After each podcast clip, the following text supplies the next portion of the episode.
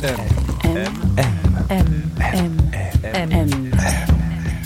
Le goût de M.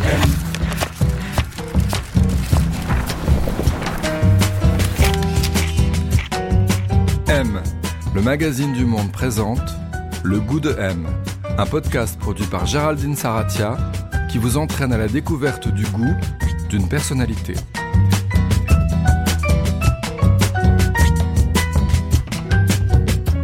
Qu'est-ce qu'avoir du goût Qui a bon goût Mauvais goût Pour y répondre cette semaine, le goût de M a rendez-vous avec Alain Ducasse. Il est chef cuisinier, culte, multiplement étoilé, businessman aguerri, aujourd'hui directeur artistique à la tête d'un empire sans frontières.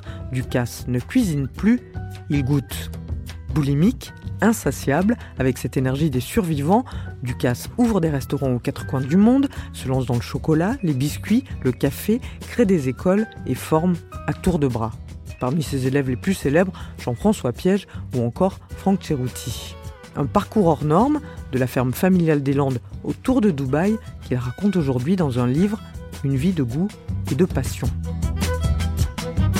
Alors on le sait fervent défenseur de la cuisine locale, fan d'architecture et de design, ultra speed. Ah ben tiens, un texto de l'attaché de presse nous le confirme, si on en doutait, le chef est pressé. Allez, c'est parti pour un goût de M au pas de course, façon Ducasse. On emprunte la rue de Rivoli, direction Le Meurice, un palace dont il a repris le restaurant avec ses équipes depuis presque dix ans.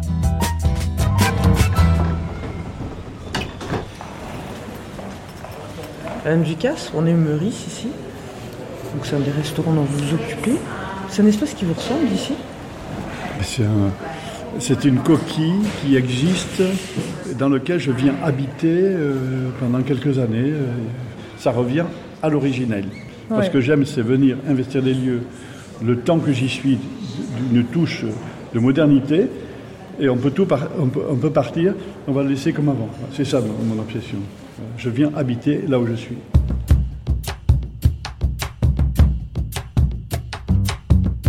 On a suivi le chef, direction les cuisines du restaurant au moins un où officient ses équipes. Le chef, Amaury Bourse, on s'est installé dans une petite pièce attenante, feutrée. Alain Ducasse nous a offert des chocolats. Et là, je lui ai demandé quel était le goût de son enfance, celui dans lequel il avait grandi. C'était savoureux. Mon enfance était un environnement de saveurs, d'odeurs, de couleurs qui reste inscrit dans ma mémoire. C'est comme euh, le fond de mon disque dur. C'est mon disque dur originel. Oui, d'odeur. Avant le goût, c'est souvenir d'odeur. Les odeurs de la cuisine de ma grand-mère, parce que euh, ma chambre était au-dessus de la cuisine, il n'y avait pas de haute, je pense pas. Ouais. Et ça sentait les plats mijotés, à la fois euh, de cèpes, de blanquettes, de, de rôtis de veau, euh, de foie gras confit de temps en temps. Voilà. Elle ressemblait à quoi cette ferme? Vous en parlez beaucoup? On élevait des lapins, des cochons, des dindons, des vaches, euh, des poulets. euh, Il y avait le jardin, donc on, on mangeait sur la ferme. On allait rarement chez le boucher. Donc de cette nourriture, euh, je garde un goût très précis. Ça constitue mon ADN et mon passé gustatif. Et toute la famille vivait dans la ferme? Ouais, mes grands-parents. C'est ma grand-mère qui cuisinait. Ouais. Mon grand-père était charpentier, donc on allait abattre. J'ai appris à abattre le chêne à la bonne lune, etc., à le faire sécher pendant cinq ans. Donc c'est le temps long. Oui, votre grand-père, il vous a appris la, la durée. Les Oui, choses oui, qui durent. Oui, qui, qui est dur, et puis il m'a appris le labeur aussi. J'ai aussi appris à, à chercher les champignons avec lui, euh, à pêcher. Voilà, j'ai appris euh, plein de choses. Vous publiez un livre, là, donc effectivement, vous racontez un peu tout votre parcours, euh, toute la, la sédimentation de vos goûts, enfin, toutes les différentes strates qui vous ont formé. Et quand vous parlez de votre famille, vous parlez plus des grands-parents, finalement, comme vecteur de transmission forte. Que vos parents, vous en parlez peu. Mes parents, ils étaient au travail dans la ferme. C'était ma grand-mère qui travaillait moins, qui s'occupait de la maison. Donc c'est ma grand-mère qui, qui venait au jardin pour dire à 11h30 un jour de printemps, de dire on mange quoi? Donc on allait au jardin, on regardait euh, si les petits pois ils étaient arrivés à parfaite maturité, si les oignons euh, ils étaient prêts à être arrachés, si les pommes nouvelles euh, elles étaient prêtes, et on faisait un plat végétal. Elle prenait un, morceau de lard, le faisait fondre dans une cocotte, et mettait trois petits pois, et c'était le déjeuner. Donc c'était déjà une nourriture de nécessité. On se nourrissait sur la terre, c'est vraiment la terre nourricière. Ouais. Et la viande, la protéine animale, dont je dis aujourd'hui qu'il faut en manger moins, on en mangeait déjà peu. Finalement, j'ai perdu 50 ans pour le faire. Votre grand-mère, vous dites que vous avez beaucoup appris euh, en l'observant. C'était une éducation assez silencieuse finalement. C'était Oui, observer je- ses gestes. euh, Ouais, je- et puis je goûtais. Je, je Ouais. goûtais, je trouvais que les haricots verts étaient un peu, euh, déjà un peu trop cuits. Je- J'avais certainement raison parce qu'on s'occupait pas trop de cuisson, on mijotait. Donc c'était plutôt surcuit. Mais c'était savoureux puisque c'est le, le goût originel des choses euh, dans le raccourci entre le, le légume vivant et le légume consommé. Voilà, donc euh, la volaille, elle, avait euh, 48 heures, donc elle était à peine euh, attendrie euh, de euh, parce qu'on on peut pas manger une volaille dans son extrême fraîcheur. Mais voilà, on mangeait des produits euh, dont le goût original est très différent. Une salade qui est vivante et que vous mangez une heure après, elle a sincèrement pas le même goût euh, que celle que vous achetez euh, sous plastique au supermarché aujourd'hui. Vous en parlez dans votre livre. Vous dites effectivement que dans cette famille, vous avez appris le goût du labeur. Alors c'est au-delà du travail, là, le labeur. Il faut toujours trouver du plaisir dans le labeur et, et je trouve du plaisir dans le labeur. Voilà, mes, Ouais. mes journées, je sais quand elles commencent, je sais pas trop quand elles finissent, mais en tout cas, elles, sont faites de rencontres et il y a des jours qui sont laborieux et j'y trouve du plaisir quand même. C'est une décision. Alors vous, quand vous étiez enfant, vous vouliez devenir euh, soit cuisinier, soit architecte, soit aventurier. Oui, voyageur, aventurier. Je voulais voir le monde pour me nourrir de, de ce que je ne connaissais pas. En fait, ça n'a pas beaucoup changé. hein. J'aime beaucoup être dans des lieux dessinés par des grands architectes. Je suis dans des Ouais. lieux emblématiques. J'aime beaucoup euh, les, les belles adresses. J'aime beaucoup le design. euh, J'aime beaucoup l'architecture. Ouais, ouais. J'aime beaucoup euh, aller rencontrer, à la rencontre de goûts que je ne connais pas, euh, de trouver, euh, de rencontrer des gens. Et, et- et je suis encore surpris. J'étais la semaine dernière à Brive, euh, dans un petit village, et j'ai goûté un foie gras dont ma mémoire n'avait pas trouvé ce goût. Dans mon disque dur, je date, la datation du, même goût, c'était il y a 20-25 ans. Et je sais exactement, et je dis à la, et je dis la chef, ça c'est la recette qu'on faisait il y a 25 ans. Elle me dit, oui, c'est la recette qu'on faisait il y a 25 ans. Je dis, vous n'avez pas pris de raccourci. Et comme elle n'avait pas pris de raccourci, ça avait le même goût. Ça veut dire que le fermier qui a élevé ce canard l'a parfaitement élevé, elle l'a parfaitement cuisiné, et le niveau de sapidité était au plus haut niveau que l'on puisse connaître. Le goût de M. Alors ça y est, on est dans les cuisines là. Tu vas bien Alors Ouais, qu'est-ce c'est qui se passe là actuellement là C'est le début. On commence, on est le, le matin, on est ouvert que le soir. On a commencé à préparer pour le dîner. Là, on commence à, à préparer les bases de, de jus. Qu'est-ce que tu fais avec les poires là? On fait la tartelette à châtaigne, chef. On a beaucoup d'Italiens. On est bientôt envahi par des Italiens. Non, c'est vrai. Ils sont, non, mais ils sont très intéressés. Ils se coptent entre eux et euh, on a une belle famille italienne. Hein. Mon directeur, mon directeur. Et qu'est-ce qui se passe là-dedans là? Explique. Ah, ça c'est le bouillon des, ça c'est le bouillon d'épluchures. C'est un peu le, le bouillon de légumes, bouillon de des épluchures un peu euh, moins belles, tous les légumes qu'on.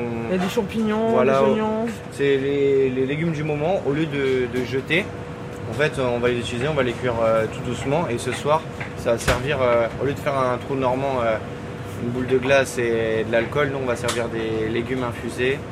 On va refaire une infusion au dernier moment devant le client avec des herbes euh, fraîches. On va apporter un peu de fraîcheur pour les aider à digérer parce qu'on s'est rendu compte que les, bouillons, les boissons chaudes, ça, ça aide euh, à digérer. Et ça hydrate aussi, hein, c'est vrai. euh, que la boule de glace avec le sucre et l'alcool, je suis un peu moins sûr du concept du trou normand, mais euh, voilà, c'est pour ça on le revisite.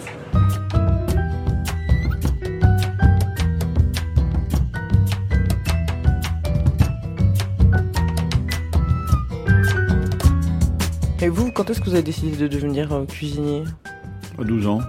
Ouais. J'étais persuadé que j'allais, j'avais envie de cuisiner, mais au grand désespoir de ma mère, quand- je lui ai dit euh, que j'allais devenir cuisinier, elle m'a mis dans un routier. Près de Mont-de-Marsan Oui, oui, il va être bien dégoûté de la chose, il va, et puis finalement, par esprit de contrariété déjà, certainement, Ouais, j'ai persévéré. Je dois avouer que j'ai eu des moments où je me suis posé la question de dire est-ce que je continue, est-ce que j'arrête, ouais, deux, trois fois. euh.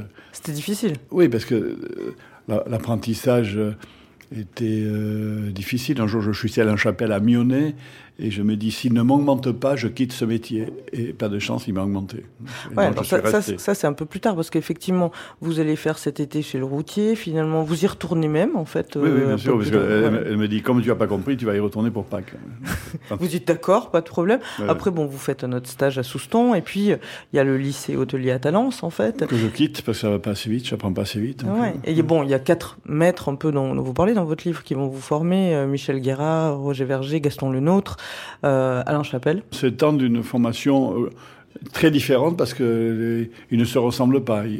J'y apprends des choses différentes. Oui, chez Michel Guérard, vous apprenez à goûter, par exemple. Alors, c'est l'époque de la nouvelle cuisine. Il est pâtissier, il vient d'arriver à ouais. les bains On est dans un espace de créativité. De... C'est le début de la nouvelle cuisine. Il a né un, des acteurs. Et, parallèlement, l'hiver, vous allez chez le nôtre. Gaston Le Nôtre m'apprend à faire les croissants. Et là, vous, vous êtes à Paris, dans une petite chambre de bonne Oui, oui, bien sûr. Petite, Michel-Ange Molitor. C'est des années où on sent que bon, vous n'avez pas beaucoup d'argent, vous travaillez tout le temps, et en même temps, vous avez envie d'élargir de, d'élargir au maximum votre palette. Parce que par exemple, chez le nôtre, vous apprenez énormément de choses. vous dites, j'aime bien dans votre livre, que vous étiez ivre de chocolat, en fait. Oui, et, d'ailleurs, j'hésite de faire du chocolat ou de ah faire la cuisine, et finalement, je fais la cuisine. Mais je, mais comme ça, je pense qu'un jour, j'ai décidé que j'y retournerai. Voilà, j'avais quand même une, une hésitation. C'est pas un hasard si aujourd'hui je fais du chocolat, que je, je me suis vite euh, reconverti euh, au chocolat avec passion. Mais plus que de faire des chocolats, je veux faire le chocolat. Je ne sais pas le faire, mais j'ai appris à le faire dans les années 75 euh, chez Bernachon à Lyon. J'ai envoyé mon pâtissier Nicolas, qui est devenu un excellent chocolatier d'ailleurs, pour apprendre, parce que finalement, quand on apprend, tout le monde peut apprendre. On peut décider de rentrer dans un métier, il faut prendre le temps de l'acquérir et de, de faire une expérience qui fait que notre chocolat, on a appris des bases, mais on le fait différemment. C'est une question de granulométrie sur des machines anciennes, sur une question de torréfaction. Donc on a appris à torréfier au plus juste, on a appris à torréfier avec notre torréfacteur de café, voilà. Donc chaque fois, c'est des expertises croisées qui permettent de nous améliorer. chaque fois, on va essayer de cultiver notre différence. Jamais ressembler au voisin. D'abord, parce que le voisin, il a déjà pris un marché, donc si on lui ressemble, on va être deux sur le même marché. Donc tant qu'à faire, il vaut mieux en créer un autre, d'autres aspérités, d'autres goûts. Il y a une chose que j'aime bien dans votre goût justement, c'est que alors les racines c'est important, savoir d'où l'on vient c'est une valeur qui est très importante chez vous, mais en même temps vous n'êtes pas non plus dans une sacralisation de ça ou dans une nostalgie ou dans une...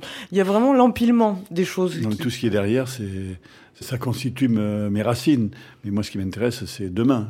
C'est infiniment meilleur aujourd'hui, ça sera meilleur demain que c'était avant. Avant c'est avant. Le goût, un goût précis comme ce que je viens de vous parler c'était avant, mais la preuve, on peut le reconstituer aujourd'hui. Donc, euh, je suis pas nostalgique du passé parce qu'on peut le recréer et en mieux aujourd'hui. Et aujourd'hui, avec les voyages, on a enrichi euh, la palette de ce que je fais euh, partout où je suis. Voilà, je suis avide de ce que je ne connais pas encore. Et j'espère que la semaine prochaine, demain, je vais apprendre un goût que j'imaginais pas. Parce qu'il faut, il faut avoir la curiosité d'aller chercher. Hein. Je, ne vis pas au passé, je conjugue pas au passé. Moi, je pense que demain. Ça, ça vous arrive toujours Toujours, toujours, toujours. Mais de, manière De découvrir toujours? Oui, toujours. Mais des goûts, des produits, euh, des hommes et des femmes qui m'ont fait goûter quelque chose, tout le temps. Alors, il y a une autre étape qui est super importante, justement, on parlait des strates, on parlait de la formation. Bon, elle coïncide avec, justement, la rencontre d'un de vos autres maîtres, mais c'est la rencontre avec la Méditerranée.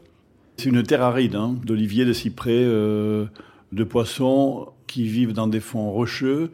Et ces poissons, ils ont un goût à nul autre pareil. C'est comme les fruits et légumes de cette terre aride ensoleillée. Donc on a des fruits, des légumes et des poissons uniques. Donc quand j'arrive en Méditerranée, je regarde ce que j'ai, je regarde ce que je sais faire avec, et j'édite une cuisine différente, dont seul l'ADN, euh, l'apprentissage des gestes, de la préparation d'assaisonnement, de la réduction de la cuisson, etc. Mais j'ai des produits uniques je débute une haute cuisine méditerranéenne. Alors que la cuisine méditerranéenne, c'est d'abord euh, c'est le parmagnas, c'est salade niçoise, c'est c'est les herbes euh, pour assaisonner les gigots. Enfin voilà, la cuisine méditerranéenne, c'est une cuisine pour tout le monde. On n'en fait pas de la haute gastronomie. Moi, j'ai aimé quand je suis arrivé à Monaco éditer une haute gastronomie méditerranéenne qui me passionne toujours autant d'ailleurs.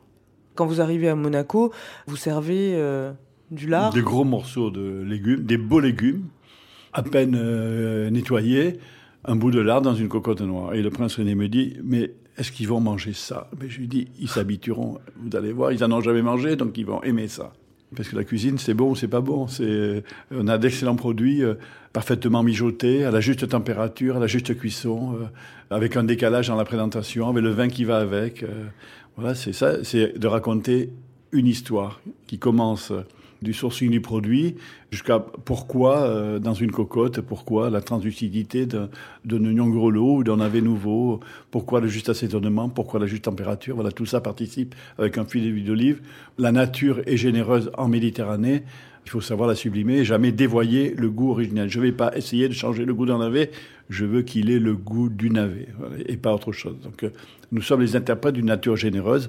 J'ai une vision globale de ce qui se passe dans le monde. J'ai une expression locale, je suis un cuisinier local.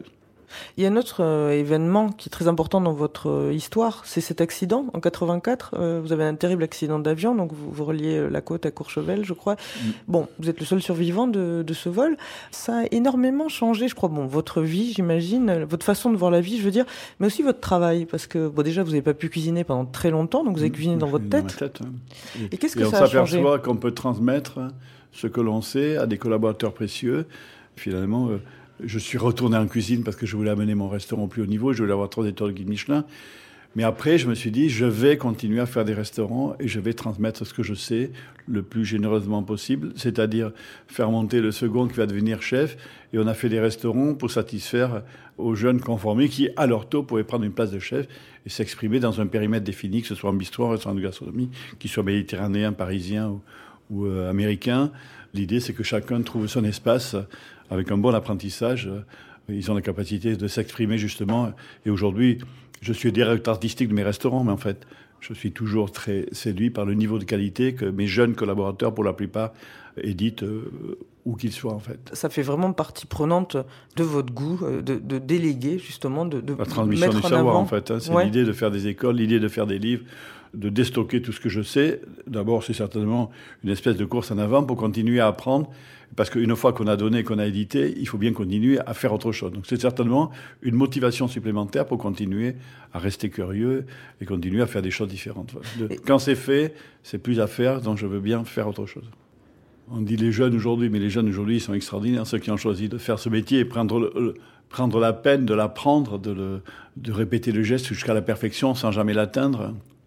Il y a un talent immense et je trouve que les trentenaires, moi j'ai décidé de, passer à un volet d'embaucher que des trentenaires ou beaucoup plus jeunes pour les gens qui arrivent chez moi, mais mes nouveaux collaborateurs, mes nouveaux responsables, la grande majorité ont une trentaine d'années, bon, ils sont euh, étonnamment talentueux, puis ils m'amènent une modernité que je n'ai peut-être plus, donc je, vais les laisser euh, me, Ça, c'est- me- me montrer euh, ce qu'ils sont capables de faire et, et ils ont de grosses capacités. Mais C'est de l'intelligence, ça, de savoir se mettre en retrait Oh, Je ne sais, pas si- je sais pas si c'est intelligent, en tout cas c'est pratique. C'est pratique de laisser faire les talents, puis s'ils s'entraînent tous les jours, ils sont meilleurs que moi. hein. Moi je suis plutôt le, le directeur artistique, donc l'artiste il est meilleur que le directeur artistique. Ouais. C'est comme le- l'entraîneur. hein. L'entraîneur il est, il est pas aussi bon que les gens qui l'entraînent. Donc moi, je suis un entraîneur et je laisse faire mes, Vous vous mes joueurs de première division. mon métier aujourd'hui, c'est de goûter. Je vais goûter, je vais, je vais dire on va mettre moins de grammes, moins de sel, moins de sucre, plus d'acidité, plus d'aspérité, plus d'amertume. Voilà. Je goûte, je goûte. Je goûte, je mémorise euh, des consistances.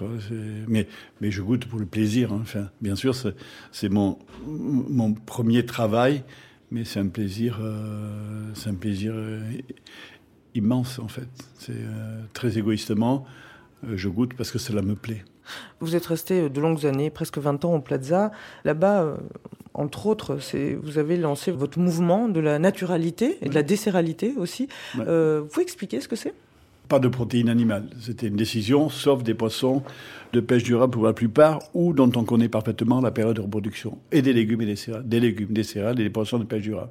Et avec ça, de démontrer qu'on était capable de faire de la haute gastronomie, de la très haute gastronomie. Alors bien sûr, c'est, on l'a imposé avec difficulté. Ça n'a pas été facile. En fait, c'est pas euh, naturel d'imposer euh, une nourriture euh, plutôt dite de pop, puisqu'il n'y a pas de protéines, il n'y a pas de viande, et les, clients, ils ont un peu de difficulté. En fait, on a, on a démontré que cela était possible. Mais la fonction première de la naturalité, c'est pour démontrer qu'on peut nourrir le plus grand nombre au meilleur prix. Ah, bien sûr, en faisant de la haute couture avec euh, et, un restaurant euh, trois étoiles de guide Michelin de la naturalité, c'était pour servir le plus grand nombre. Et le plus grand nombre, c'est le restaurant Sapide, qui est une déclinaison de la naturalité accessible. Sapide, voulant dire sapidus en latin, qui a les choses qui ont du goût. voilà, c'est un réfectoire, c'est le réfectoire de naturalité. Et je dirais que bientôt, on n'est pas loin d'être végétalien et on y trouve toujours autant de plaisir. Alors, est-ce que c'est un long process? Oui. Est-ce que, est-ce que ça prend du temps de trouver les fidèles qui vont venir quotidiennement s'y installer? La réponse est oui. Est-ce qu'on a raison trop tôt? Je pense pas. C'est une cuisine accessible au plus grand nombre, précautionneuse de la santé des individus qui la consomment, précautionneuse de la planète. Parce qu'une cuisine, quand elle est bonne à penser, elle est nécessairement après bonne à manger. Mais d'abord, il faut penser la cuisine avec un parfait sourcing. C'est une décision, enfin, moins de gras, moins de sel, moins de sucre, moins de protéines animales. C'est ce qui permettra à l'humanité de se nourrir parce qu'on va être de plus en plus nombreux, donc il va falloir partager les ressources rares de cette planète et très clairement manger moins de protéines animales. En tout cas, quand on va en manger, il faut qu'elle soit d'excellente qualité et en moindre quantité. Euh, vous avez enlevé aussi beaucoup, vous l'avez euh, mentionné, euh, le sucre dans les desserts aussi. C'est l'horreur, c'est une addiction totale. On peut, se, on, peut on peut se désintoxiquer de tout sauf du sucre. C'est un poison universel. Enfin, Aujourd'hui, on a démarré une activité de biscuits, on n'a plus que 8% de sucre. Dans les biscuits, normalement, quand vous prenez les recettes, il y a 40%, 30 à 40% de sucre. Et après, la matière grasse, donc c'est bien gras, c'est bien mou, c'est voilà, le gras, le sucre, le gras, le sucre de mou, euh, ça rend l'humanité malade. Enfin, on le sait, tout le monde le sait, mais partout où vous retournez, vous avez euh, du gras, du mou, du sucre. Donc, euh, est-ce qu'on a le droit de manger un cookies bien gras, bien sucré? Oui, de temps en temps, mais c'est pas le, c'est pas comme ça qu'on va sauver l'humanité, ni l'obésité, ni ça coûte plus cher en, traitement et en, maladie que si on se nourrissait correctement dès le plus jeune âge d'ailleurs.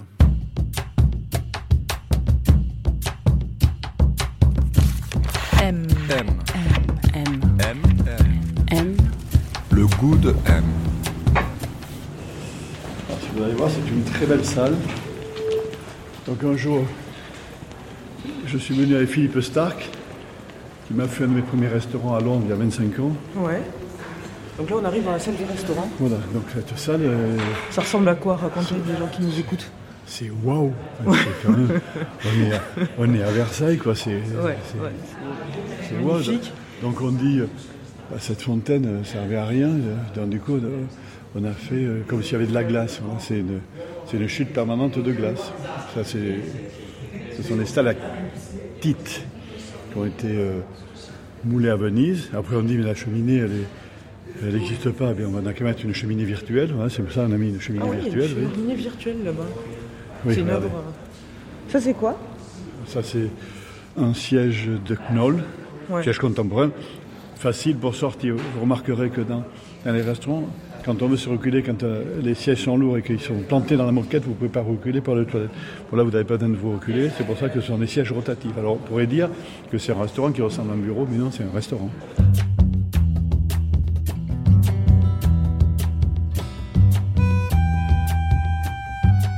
Obsessionnel. Je me mêle de C'est tout. vrai Oui. J'aime, euh, j'aime euh, agir sur la sélection de tout, sur l'harmonie, essayer de trouver l'harmonie. L'harmonie, c'est entre le contenant et le contenu.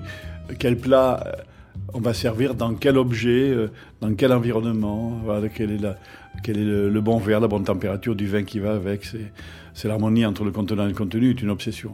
C'est vrai que vous engagez des, des chorégraphes pour que. Je aux les chorégraphes. J'ai commencé, quand, quand je suis arrivé à Monaco, euh, on a engagé euh, un chorégraphe pour apprendre aux gens du service à se déplacer, à venir aborder le client. D'ailleurs, aujourd'hui, on, utilise un acteur de théâtre qui apprend à, des confrères euh, comment se comporter, comment être plus à l'aise avec le client. Ce, ce n'est pas naturel d'aller être au service d'un client, donc pour l'aborder de manière différente.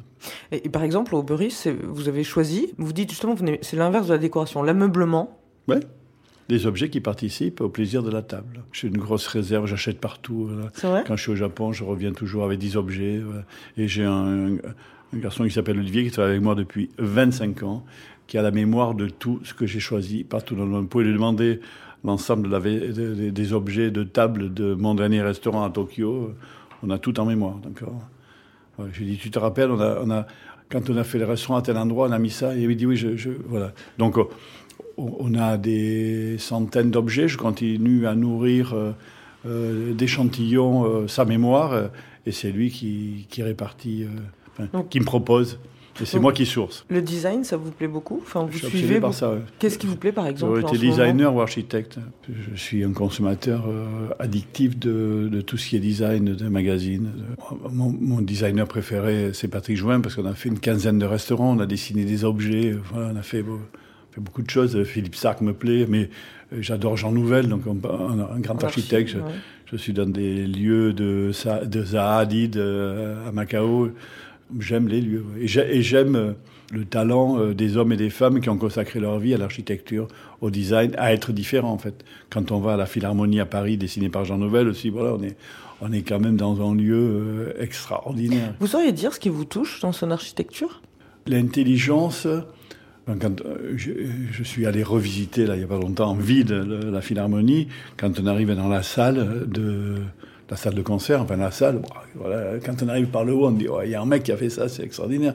Et moi quand je vais visiter le, le musée d'art contemporain euh, qui s'appelle la Rose des Sables à Doha, voilà, c'est euh, même vide ce musée, il faut aller le visiter parce que c'est une œuvre d'architecture. J'aime aussi les objets du passé, les objets du passé qui ont une histoire, d'où ils viennent. Avec, j'aime bien ce qui se patine, la patine du temps. Aucun designer ne peut la dessiner, d'accord? Et après, j'aime bien les objets contemporains. Ouais. J'aime beaucoup les Japonais. hein. J'aime, beaucoup euh, la structure de Lamé Lécolé qui a fait le, le Louvre de, de Louvre de Lens. Là. Je sais plus son nom en tête, mais c'est un japonais. Voilà, je suis, je- de manière addictive, j'a- j'achète des ouvrages de design, de- de- des grands designers, des grands architectes. Mais euh, j'aime beaucoup Palladio. Jean Nouvel, il n'y a pas de point commun entre Palladio et Jean Nouvel, si ce n'est qu'ils ont tous les deux du talent.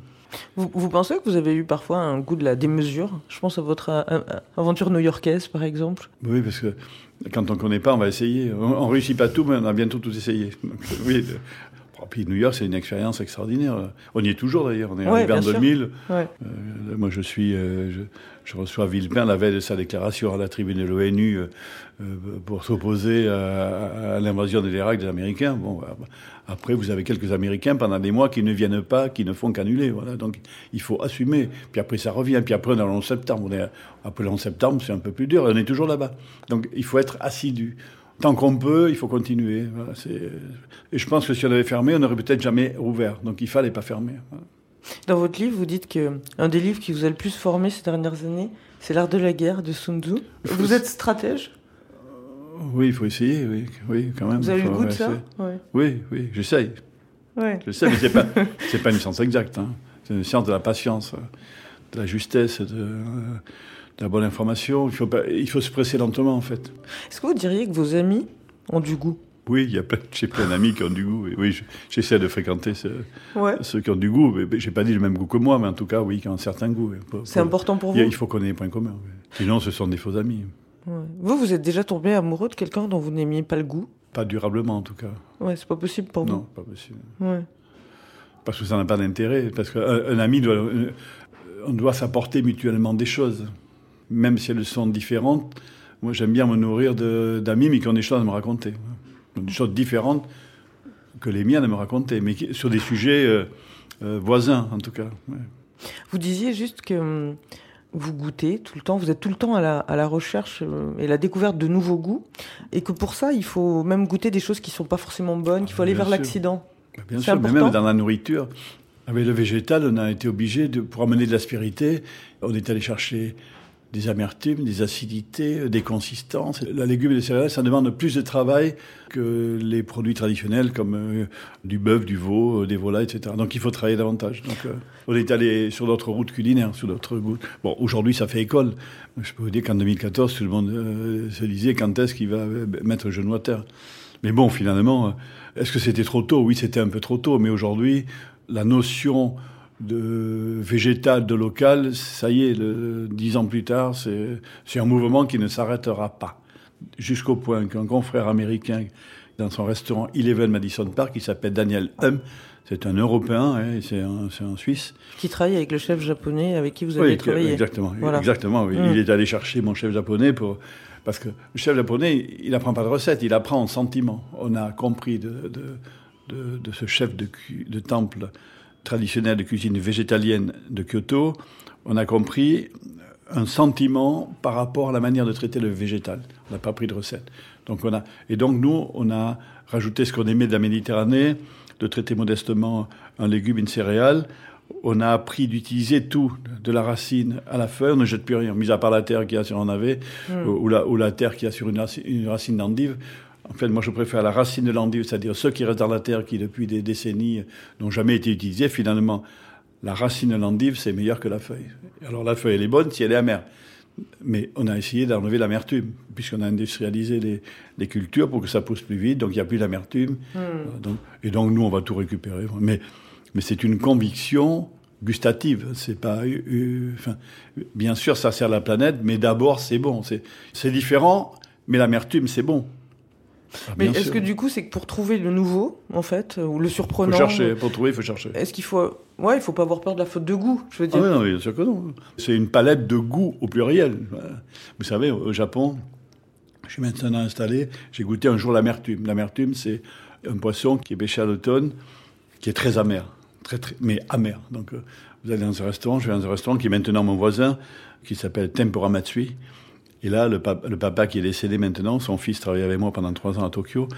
Le papa, il veut me faire goûter, ce que, euh, avec les interprètes, puisqu'il ne parlait que japonais, euh, il dit Est-ce que vous aimez l'amertume? Je dis Oui, j'aime l'amertume. Alors, il dit Je vais vous faire goûter l'amertume. Et là, j'ai goûté la mesure étalon d'amertume, c'est-à-dire, voilà, c'est un choc. Ouais. oui, j'aime l'amertume. Donc, il, voulait savoir si je l'aimais vraiment.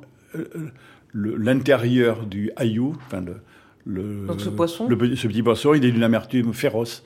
Et si vous aimez ça, vous pouvez dire que j'aime l'amertume. Donc il faut aller jusqu'au bout de cette expérience. J'aime l'amertume parce qu'un jour, j'ai goûté le haillou entier, non vidé, de, la petite rivière pêchée à Kyoto. Ce serait quoi pour vous, alors, Alain Ducasse? Avoir du goût? De, de, pouvoir aborder tous les goûts, sans limite. Et alors, bien sûr, il y a ce que l'on préfère ou pas.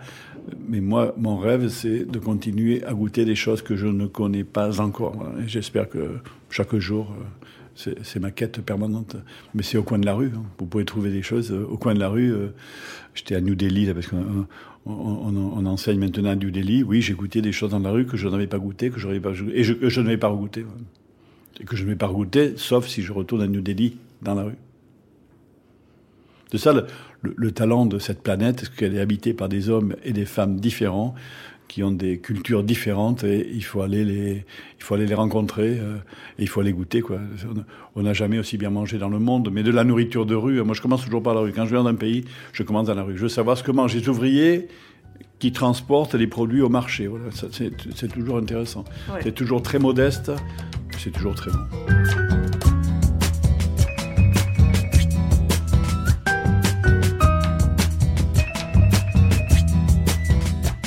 Voilà, c'est la fin de cet épisode. Il a été réalisé par Guillaume Giraud, préparé avec l'aide de Diane Lizarelli et Imen Ben Lachtar. Le goût de M est produit par Jean Ridéal pour M, le magazine du monde. On se retrouve très bientôt avec un autre invité, un autre goût.